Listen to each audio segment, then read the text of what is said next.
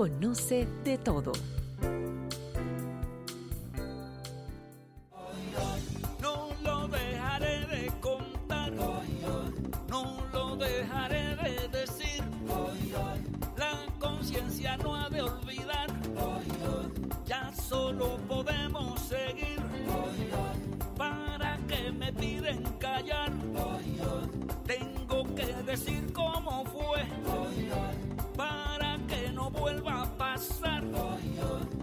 Vamos a impugnar a ese juez con tu fuerza, con la mía.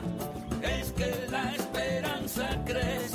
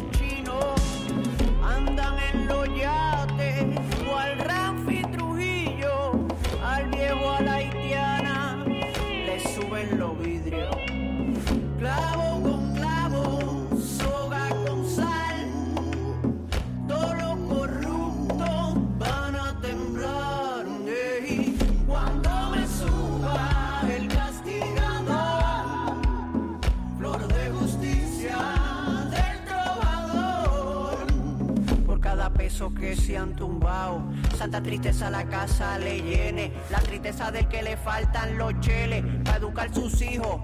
Eso duele, la teta del pueblo la tienen gata, chupando filete con lo que de la gente. Machete gilete con tu ley atrasada, machete gilete.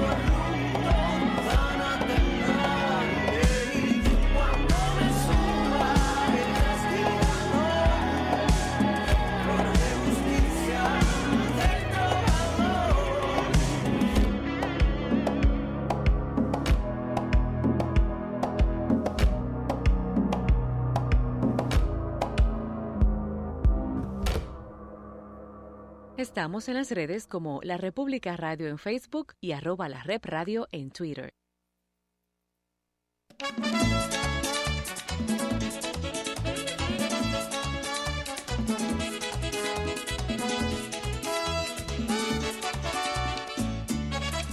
Mi mujer trabaja en zona franca, borda sueño en mangas de camisa y recoge el tarde con un sol de jean en su sonrisa. Lleva nueve meses de ilusiones, con mi amor preñado cada día y un bidón de estrellas anunciando que ha de ser pronto mujer paría. Y es que tengo la sospecha de que va a estar a luz.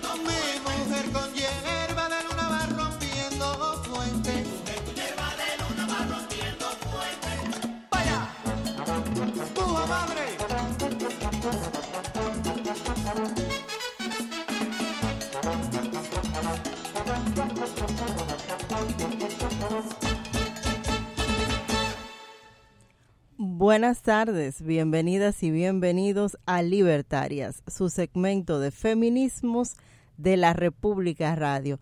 Acabamos de escuchar la canción Rompiendo Fuentes de Juan Luis Guerra.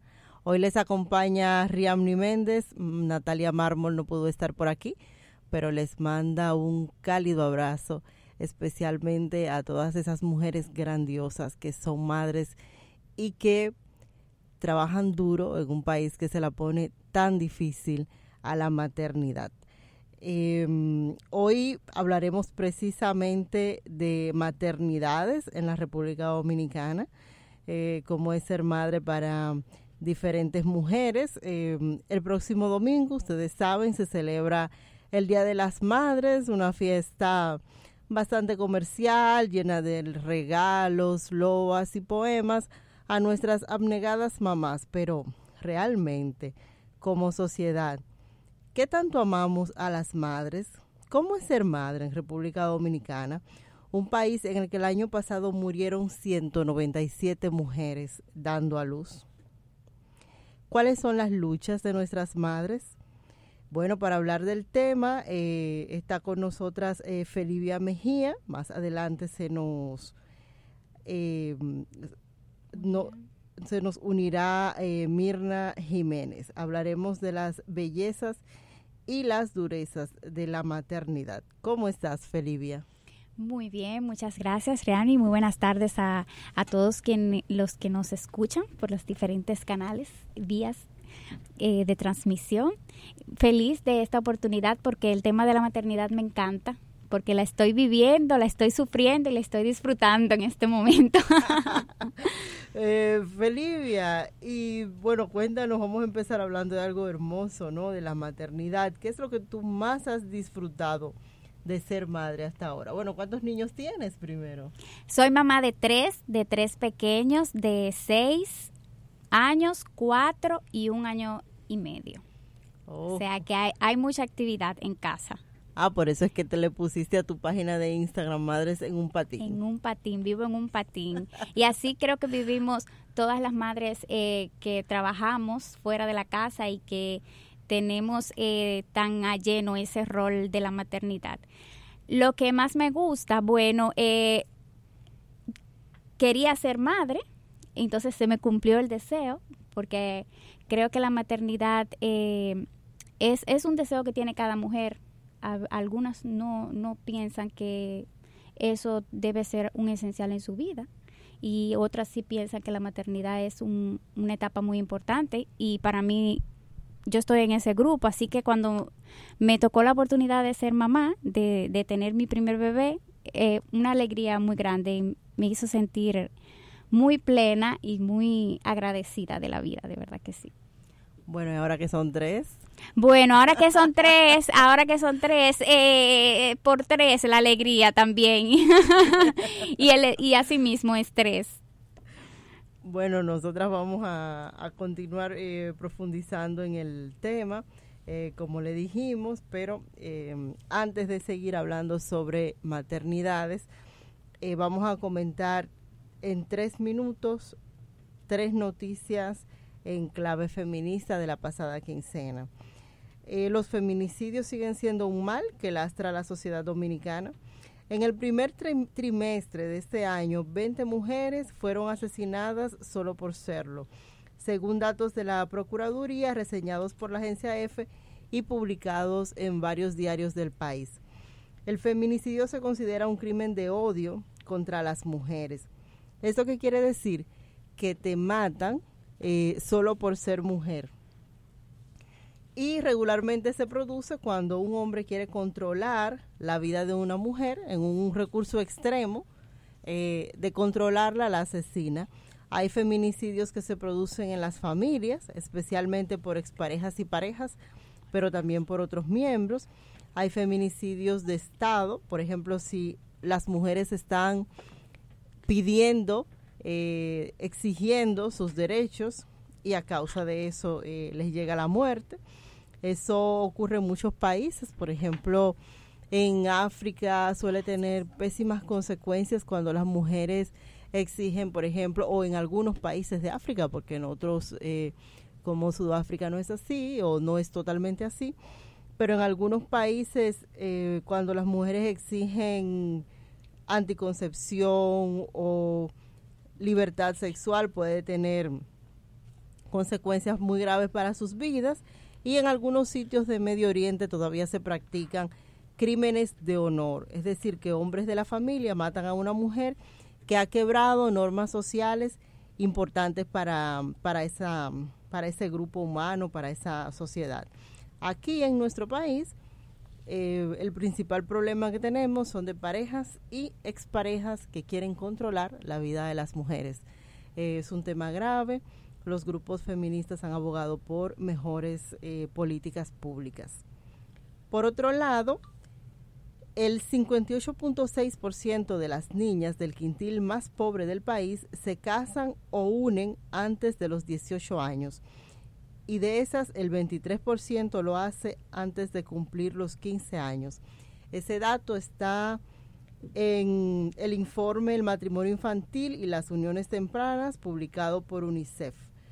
El matrimonio infantil aumenta la pobreza de las niñas y adolescentes, eh, pero también de toda la sociedad.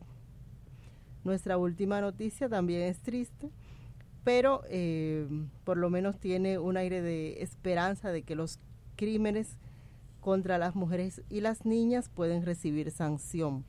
Un hombre de 53 años fue condenado a 20 años de prisión por violar a su hijastra de 3. Fue sentenciado por un tribunal de Santo Domingo Este, según datos del Ministerio Público, que no difundió los nombres del abusador ni de la víctima para proteger tanto a la niña como a las familias. Bueno, eh, libertarias y libertarios, eh, ya se nos unió Mirna, ¿verdad? Sí, un placer. Y eh, seguimos conversando sobre maternidades en República Dominicana. Mirna, a tu juicio, ¿cuáles son los principales problemas sociales? Ah, bueno, perdón, vuelta al revés. Me hace seña por aquí de que tenemos que irnos a una pausa y volvemos en breve. Quédate con nosotros. En un 2x3, volvemos a la República. En impuestos internos somos los responsables de la recaudación de los principales tributos que sostienen las operaciones del Estado y contribuyen con el desarrollo del país, con atención personalizada en oficinas en todo el territorio nacional, redes sociales, página web asistencia telefónica y programas de capacitación gratuitos, estamos para acompañarte. Impuestos internos. Tu contribución es nuestro principio. Estamos en las redes como La República Radio en Facebook y arroba la Rep Radio en Twitter. Para todo aquel que quiere ponerse negocio a mover dinero, aquí le va. Ponme ese negocio a facturar. A su prepago. Ponme ese negocio a facturar. A su prepago. Acepta tarjetas, hace la diferencia para vender más con mayor frecuencia. Obtén más ganancias aceptando pagos de las principales tarjetas del mercado con nuestra terminal a un costo fijo mensual. Evoluciona tu negocio con Azul Prepago de Servicios Digitales Popular. Ponme ese negocio a facturar. A su prepago. Ponme ese negocio Más información en azul.com.do. Continuamos haciendo La República. Ahora sí, estamos de regreso con Mirna Jiménez para hablar sobre la maternidad y las maternidades, porque son diversas, ¿verdad? Diferentes mujeres asumen la maternidad de diferente forma en el, en el país. Sí, precisamente como hablamos de mujeres diversas, en esa misma medida tenemos maternidades diversas, diversas formas en que las mujeres asumen el rol de ser madres desde madres biológicas como madres que deciden socialmente adoptar, ya sea legal o por la vida, a otros seres humanos. Entonces sí, podemos hablar de maternidades. Y también de estilos de, crianza, ¿verdad? Y que son distintos. ¿Qué nos puedes decir sobre eso? Porque a lo mejor tenemos, antes de entrar en todo el tema de los problemas de la de las madres en el país, tenemos algunos estereotipos de cómo son las madres. bueno, la mía es maravillosa, pero... Realmente todos y todas en general solemos tener madres maravillosas porque nadie valora más su madre, ¿verdad?, que uno mismo y una misma. Pero realmente, eh, hace unos minutos conversaba eh, con otras, otros colegas y otras colegas de qué tan diversa puede ser el ejercicio de la maternidad y de cómo incluso hay diferentes eh, formas en que se cría, en que se asume ese reto, esa responsabilidad enorme que es guiar la conducción de crecimiento en la personalidad de un nuevo ser, con todo lo que eso implica para aportar un ente productivo a la sociedad y eh, cómo eso se vincula incluso con qué tan directivo puede ser el proceso, qué tan impositivo puede ser el proceso e incluso qué tan violento puede ser el proceso de crianza en, en nuestra realidad. Y cómo mucho de esas experiencias que nosotros cargamos en la mochila de cómo fue nuestra infancia, cómo fue la relación con nuestras madres, también tiene un peso importante en la forma en que nosotros asumimos a la vez nuestro rol como madres y padres en el caso de, de los hombres. Bueno, eh, uno de los mitos es esa madre abnegada que se encarga de todo y que no necesita ningún tipo de apoyo del padre, ¿verdad, Mirna? Sí, esa que nos la venden como que es la superheroína, no por obligación e imposición social, sino por elección. Cuando en realidad sabemos que eh, una cosa es que usted tenga que desarrollar superpoderes por la ausencia de una figura que le apoya en el proceso de crianza y otra cosa es que eh, ese sea la lógica ideal en el relacionamiento en una familia. Entonces sí, necesitamos eh, pensar y repensar y ver diferentes modelos de cómo son las familias. A mí me llama mucho la atención esa parte que dices, que pensamos a las madres superheroínas y eso mismo ellas lo interiorizan y a veces eh, al creerse el papel de superheroínas, eh, se, ellas mismas no se atreven siquiera a quejarse si empiezan, sienten que tienen la responsabilidad de, llegar la, de llevar esa carga y no expresan sus emociones o sus tormentos. Entonces eso es importante, que mamá se quite la capa y que acepte que puede equivocarse, que puede cansarse y que puede pedir ayuda. Sobre todo que no es pedir ayuda, es exigir la participación en la corresponsabilidad familiar de la persona que junto con usted engendró esa vida o decidió asumir juntos esa vida. Bueno, eso cuando papá está presente, que no siempre es el caso por diferentes razones, ¿no? Hay mujeres que optan por vivir su maternidad en soltería. Hay otras que no es que optan, sino que, bueno, fue lo que trajo el barco y papá no asume su... No solo en soltería, sino eh, sin, sin la presencia de un padre en el niño, ¿no? Porque no tiene que ver puedes estar soltera, pero el papá tener una presencia importante.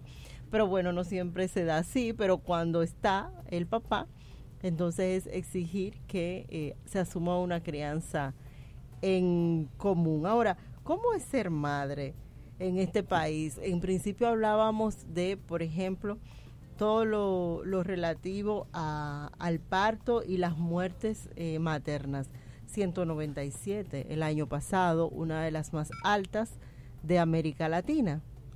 Sí, pero el proceso de ser madre no comienza en el parto. El proceso de ser madre debería comenzar como una parte de su proyecto de vida para poder elegir en qué momento se tienen las condiciones ideales biológica, psicológica y socialmente para garantizar que ese ser nuevo que va a incluirse en ese núcleo familiar va a tener las mejores condiciones para desarrollarse como ser humano. Entonces, inclusive dentro del espectro de atenciones en salud reproductiva, se está establecida la consulta preconcepcional. O sea, porque en el momento en que usted, como mujer o que ustedes como familia, en el caso de una mujer con pareja, decide que quiere embarazarse, antes de comenzar a hacer las diligencias para hacerlo, debería hacerse un chequeo general y verificar que no tiene anemia, que nutrirse de cuáles son las etapas del ciclo reproductivo, cuáles son los días más fértiles, los menos fértiles, poder identificarse de alguna otra condición X que debe ser tratada antes de proceder a que ese útero tenga un feto, un embrión dentro.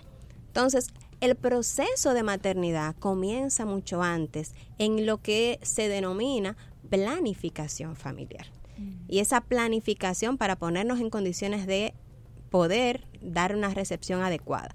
Luego, durante el proceso del embarazo y el poder acceder a servicios de salud que garanticen que las condiciones en las que se está desarrollando ese embarazo no implican un riesgo para esa mujer ni para esa criatura que está en formación. Y nuestro sistema de salud establece un mínimo de seis consultas.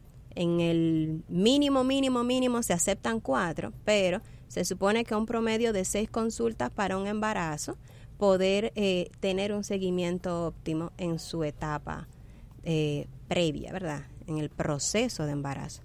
Y realmente, eh, cuando se analizan la situación de la salud de las mujeres desde la perspectiva reproductiva en República Dominicana, la mayoría de los casos de mujeres, incluso aquellos casos que mueren, tuvieron algún contacto con el sistema de salud, ya sea público o privado. Entonces, el gran desafío nuestro, más que en el acceso a servicios de salud, está en la oportunidad de ese acceso, garantizar que sea lo más temprano posible, y luego en la calidad de la atención que reciben esas mujeres que pueden llegar en condiciones también muchas veces vinculadas a eh, una mala calidad de vida, porque lamentablemente la mayoría de las mujeres que mueren en este país son las mujeres más pobres. Mm. Entonces, hay una relación entre el acceso a servicios de salud de calidad y el poder completar de manera exitosa un embarazo, de forma tal que el usted tomar la decisión de ser madre no implica un riesgo para su vida. Mm, ya, esas cifras eh, tan altas de mortalidad materna y de mortalidad infantil en algunos casos eh, nos hablan quizás de un, un problema como estructural, ¿no? En esa primera etapa de la, de la maternidad, de que ella y su bebé estén bien y que el parto eh, termine tan alto en un país donde la inmensa mayoría de los partos se dan en hospitales. ¿Cómo, cómo, cómo explicar eso? ¿Y cómo es una sociedad que ama tanto a las madres y que hace todo ese alboroto desde todos los sectores, el sector privado, el sector público, el Estado, y entonces luego las madres se nos mueren eh, más que en otros países eh, con menos infraestructura. Y hay un factor también que destacar, que a veces también es la desinformación de las madres que no se dan seguimiento, que piensan que no tienen que ir a consulta, que no saben, que desconocen. O sea, Entonces, una falta de orientación por parte del médico, no sé. Más bien que la falta de información es el lograr transformar la información en actitud y la actitud en práctica. Mm. O sea, es difícil ahora mismo encontrar a una mujer en República Dominicana que no sepa que si está embarazada debe acudir a un centro de salud. O sea, es difícil. O sea, cuando, eh, los datos recientemente, si le digo el número exacto, les voy a mentir, pero eh, alguien comentaba en un espacio donde yo estaba la alta disposición de las mujeres a acudir a los establecimientos de salud cuando se encuentran en una condición de embarazo.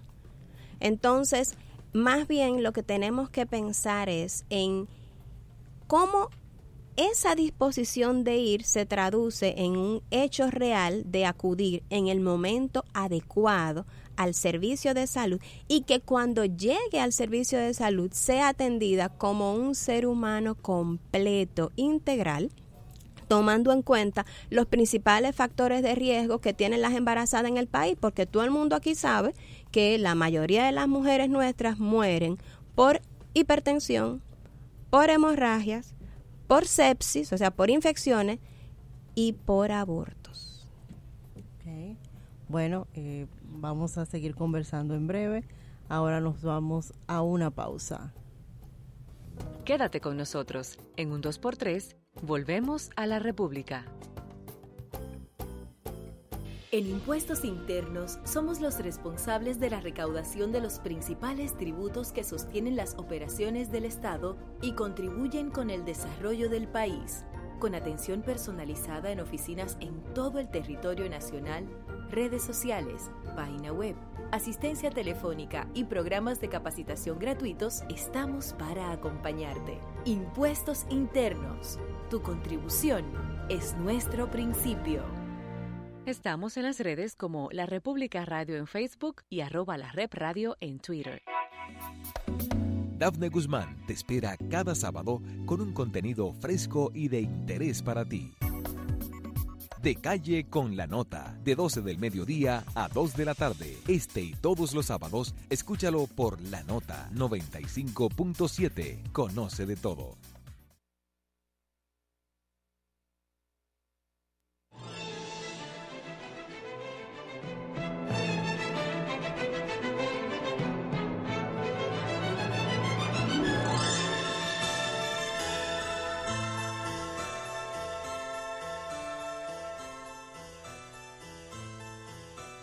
Tiene 106 años y tiene el pelo blanco de nieve. Tiene un vestido negro y de madera negros pendientes. 15 hijos parió su duro cuerpo y 13 amamantó del mismo pecho. Tres se llevó la guerra junto a la sierra se los perdieron.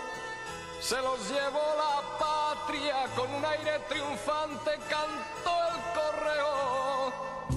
Cinco días estuvo sin ver el cielo, su condena fue siempre, siempre el silencio.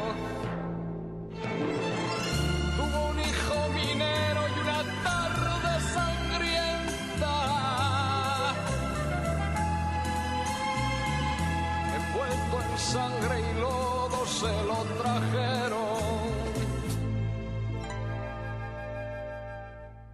Con el paso tranquilo subió el camino del pozo negro y al llegar al portón extravió la mirada y escupió al suelo.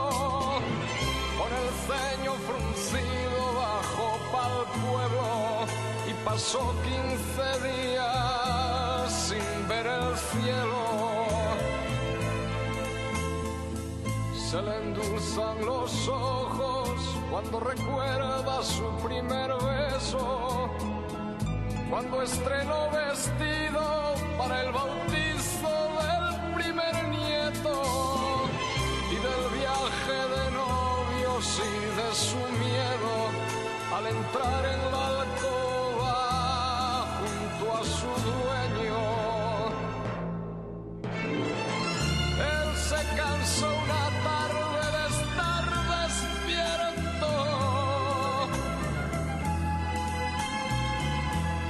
Estrenaba el campo su manto nuevo. Tiene un hijo poeta, un carpintero y tres en México. Otros dos en la mina, uno que es fraile y el más pequeño, que siempre fue muy guapo, Luz Juan perfecto. Hoy es una flor tierna de invernadero. Ella todos cobija bajo su manto y recuerda sus nombres y el cumpleaños.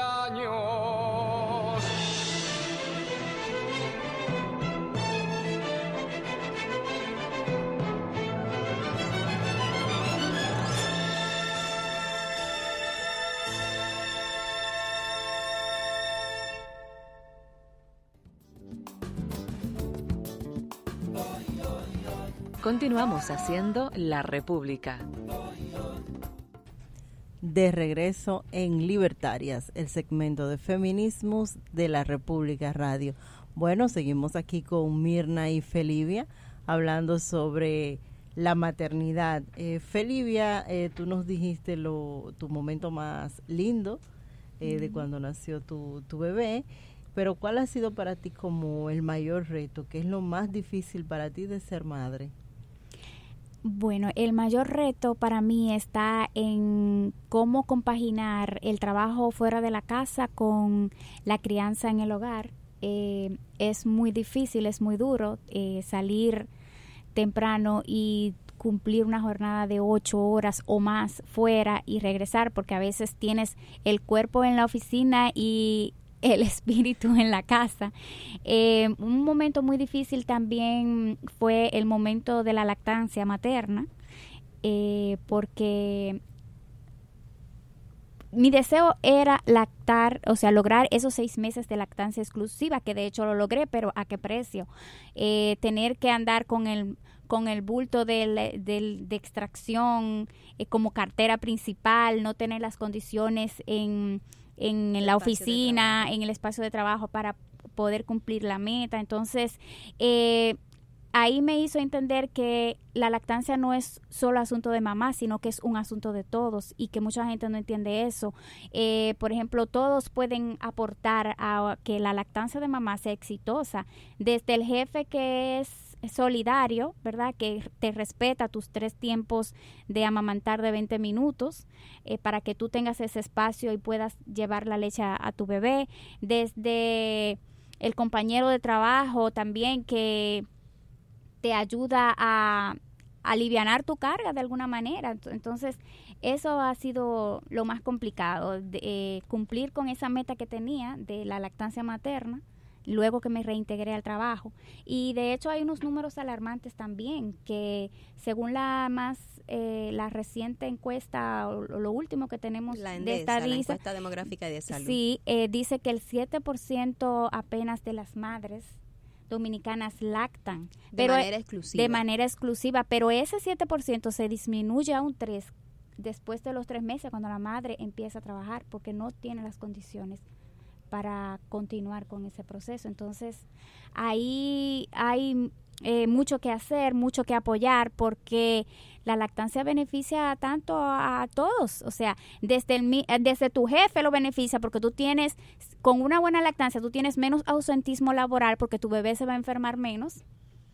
O sea, eh, o sea, a todos nos beneficia la lactancia y no lo vemos desde esa, desde esa perspectiva. A corto y largo plazo. La lactancia beneficia tanto la salud de la madre como la salud del recién nacido, la recién nacida y también la economía familiar. Exactamente. Nosotros nunca supimos en casa cuánto costaba una lata de...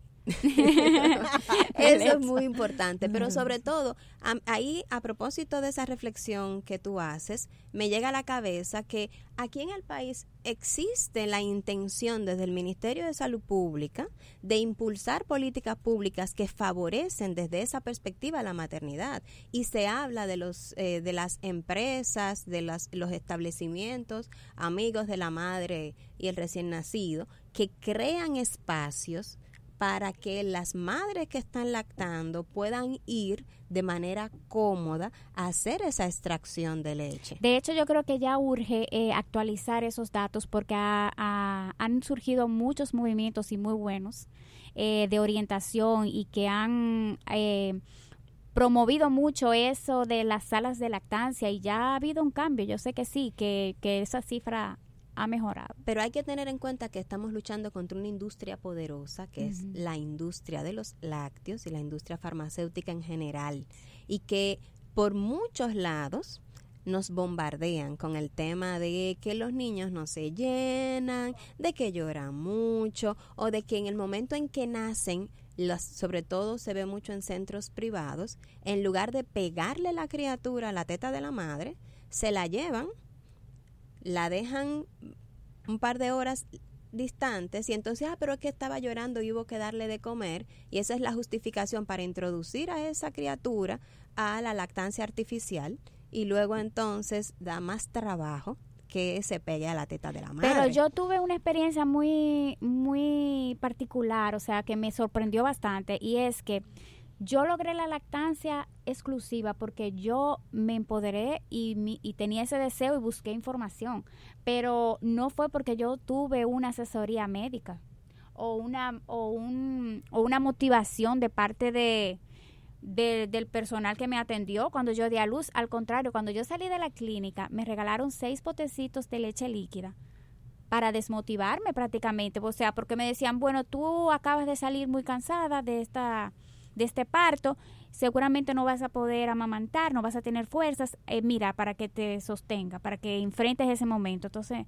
Está muy, en la- muy, muy difícil. El tema de la autonomía de las mujeres que son madres. Es como si algunas madres perdieran su autonomía.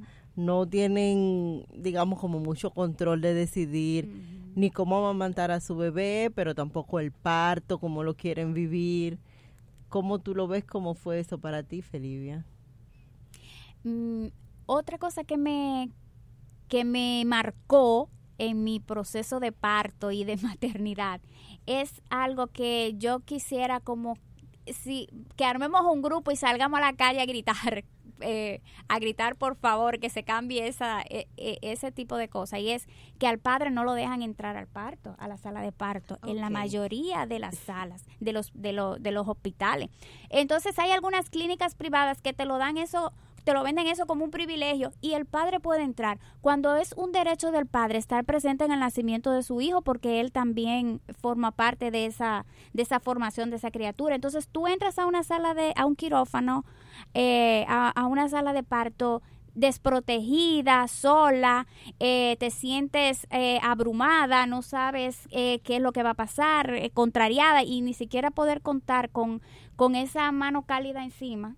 ¿Tú entiendes? Esa compañía cercana, eso para mí es muy chocante. Ese es un gran reto que tenemos en el sistema de salud, pero no obedece solo a un tema de voluntad, sino también a un tema de estructura física y organización de los servicios.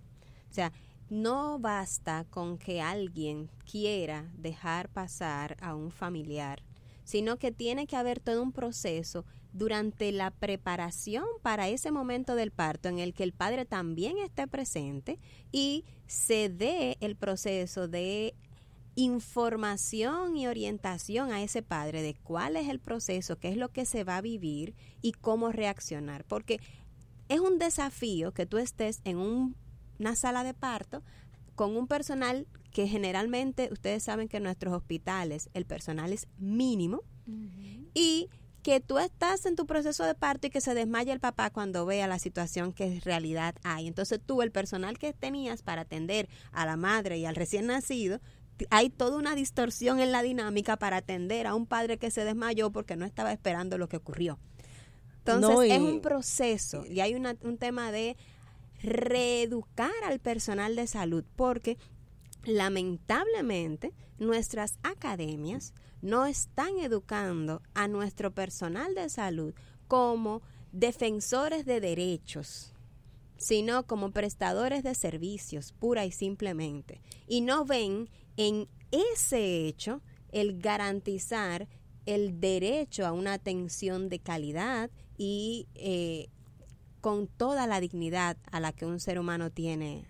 Y si todavía estamos hablando, si todavía estamos hablando de muertes evitables en alta cantidad, ya plantearnos, por ejemplo, el parto respetado, como en muchos países, que la mujer pueda decidir quién entra con ella, que sea, que no se hagan tantas cesáreas, que se respete, bueno, son muchos, el maltra- eh, la violencia obstétrica, obstétrica. que hablábamos de ello, por ejemplo, con cierta frecuencia, con mucho menos de la que se esperaría por la gran cantidad de casos que, que ocurren, según cuentan eh, muchas mujeres con las que he hablado, se insulta a las mujeres durante el parto, especialmente a las mujeres más pobres, de mujeres que viven en batallas, mujeres que viven en barrios populares. Entonces, si estamos hablando de todo eso, ya plantearse eh, otro tipo de parto a veces parece una, una utopía, ¿verdad? No, pero yo estoy convencida de que nosotros como sociedad podemos llegar hasta ahí en la medida en que quienes forman parte de las organizaciones de la sociedad civil se empoderan de sus derechos y logran encontrar en autoridades del sistema de salud a personas que también se hacen eco de esa necesidad de construir un sistema de salud más respetuoso de los derechos humanos.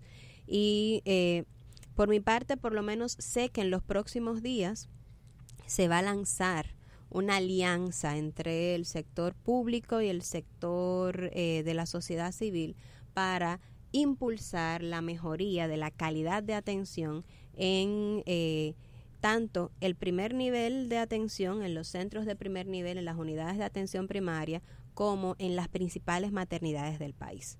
De manera que también como sociedad civil empoderarse, hacer acompañamiento a lo que se está haciendo desde el sector público, es un rol que nosotros tenemos que hacer para demostrar realmente lo mucho que amamos a nuestras madres. Y denunciar también, porque a veces eh, no, no, no manifestamos lo que está mal y lo, lo, dejamos pasar y, ya se va sobreentendiendo como que está permitido, como que está bien y que la que está equivocada es la víctima o la agredida y cosa que no debe ser. Entonces yo creo que hay que trabajar mucho, no solo la calidad, sino la calidez del trato.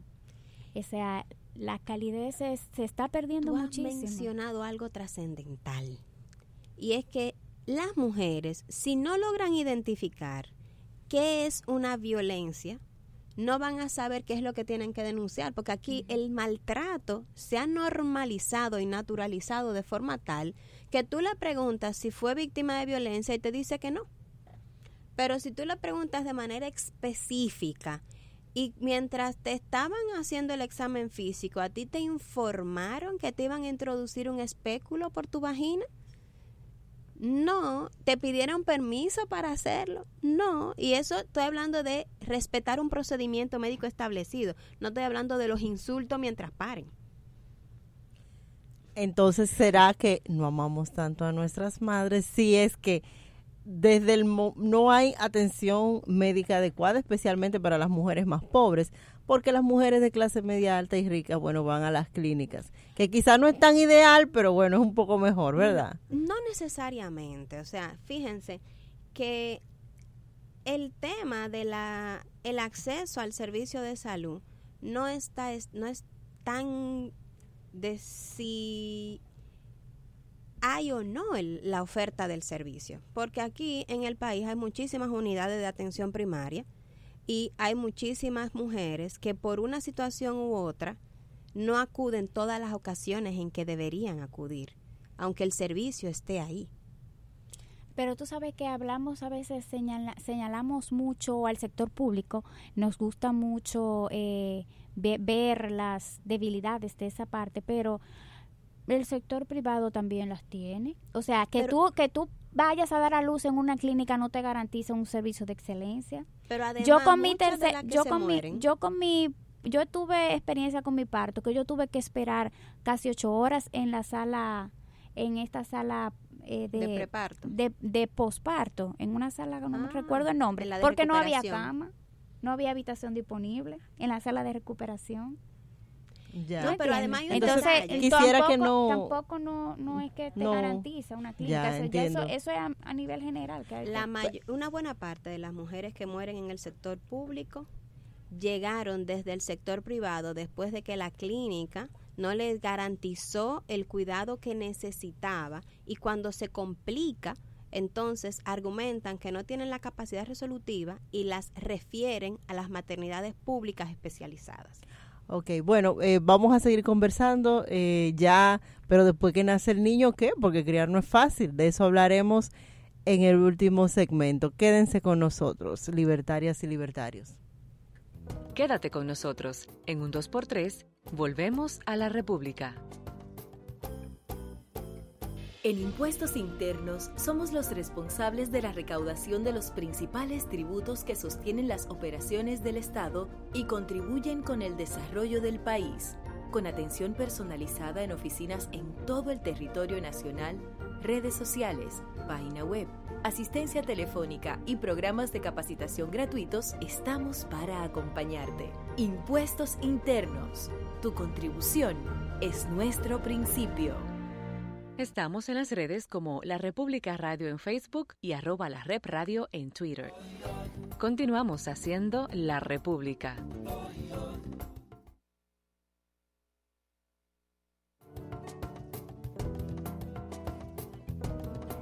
Hola, libertarias y libertarios, aquí estamos de regreso. Bueno, hemos hablado de todas las complicaciones de, la maternidad y de tener una, un, un, niño ¿verdad? recién nacido, pero bueno, los niños crecen y qué apoyo eh, tienen las madres mientras el niño crece y ella estudia, trabaja o hace lo que ha decidido eh, o lo que ha podido casi siempre con su vida. Entonces, eh, ¿cómo, ¿cómo es criar aquí? ¿Qué, qué apoyos, eh, qué sistemas de apoyo tenemos para que la crianza no sea solo de las madres?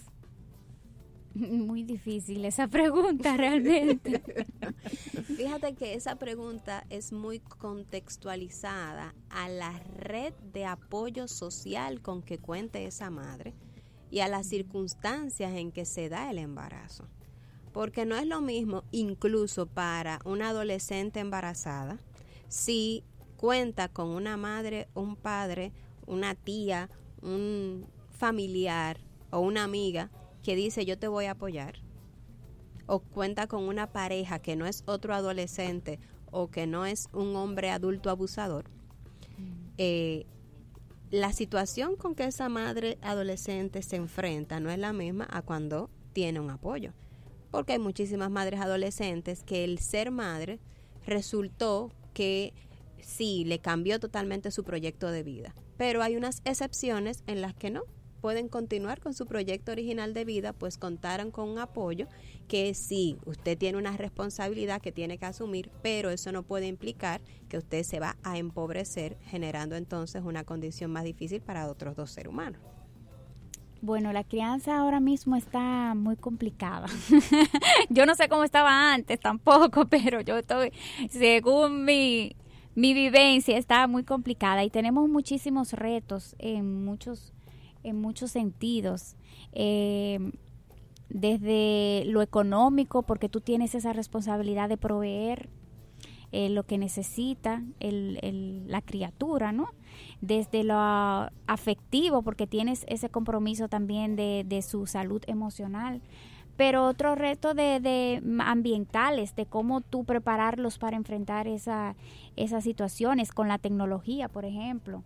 Tenemos también eh, muchos retos de que a veces eh, no estamos tan presentes como quisiéramos eh, por, por el trabajo fuera de la casa y tenemos que dejar a los niños eh, cuatro horas frente a la televisión o cuatro horas con, con, alguien que no le presta la atención, sino que está ahí presente para que para avisar si el niño se dio un golpe o, o, pasar. Entonces... y para eh, el resto de la vida, ¿no? Cómo, después que nace el niño, cómo hacer para que tu desarrollo, tus sueños, tus aspiraciones no terminen como todos eh, subsumidos a la maternidad para que las mujeres puedan vivir su maternidad a plenitud y también vivir sus otros sueños, sea su activismo social, su vida profesional, eh, su arte, lo que fuera que quisieran hacer. ¿Cómo ha sido para ti?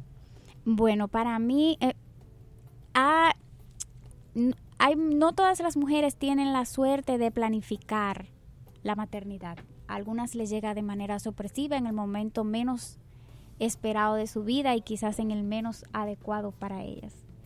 Pero eh, en mi caso, ya yo había cumplido, por ejemplo, con... Tuve como esa suerte de planificar la maternidad, tuve esa dicha, porque ya yo había cumplido lo esencial, que era quizás los estudios eh, universitarios, eh, tener una pareja, tener un trabajo que me pudiera brindar esa seguridad para mis crías. Entonces, eh, pero no deja de ser un reto tampoco, porque como te digo, es una batalla diaria porque es una responsabilidad, criar es una responsabilidad muy grande y uno siempre siente que no da todo lo que debería dar. Entonces... Y no tiene las condiciones. Por ejemplo, las madres que no pueden tener, eh, porque pensamos en niñera, pero eh, quién es la niñera de la niñera.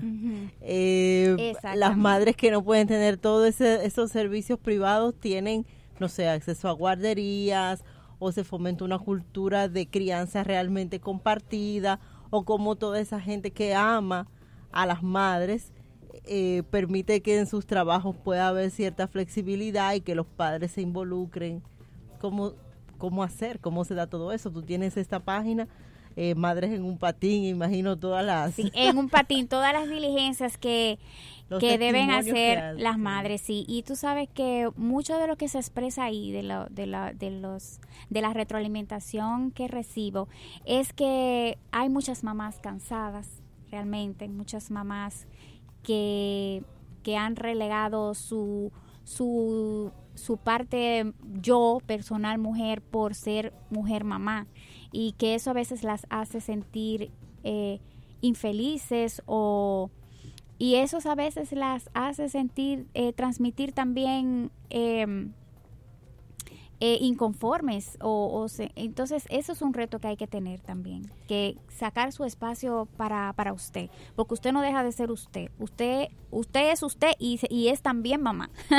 Eso es algo que, que, hay que asimilar. Y pensando prontamente en, en, soluciones antes de, de, terminar cómo hacer eh, de esta una sociedad que verdaderamente ame a las madres no solo en palabras sino en hechos. ¿Cómo es que podemos amar a las madres?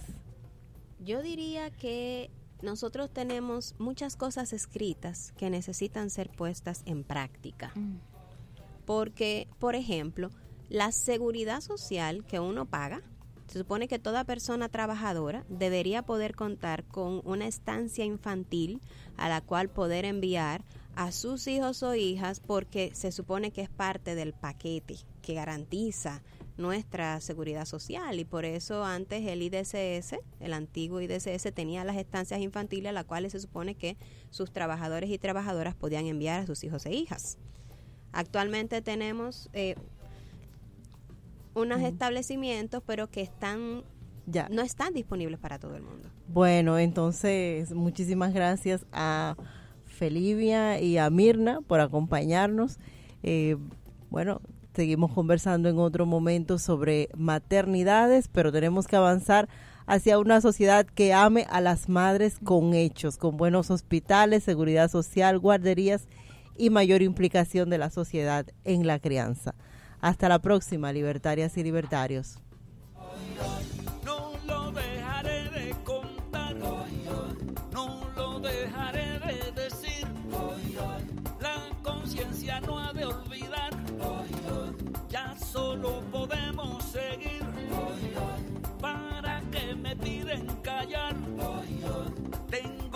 Decir cómo fue. Para que no vuelva a pasar. Vamos a impugnar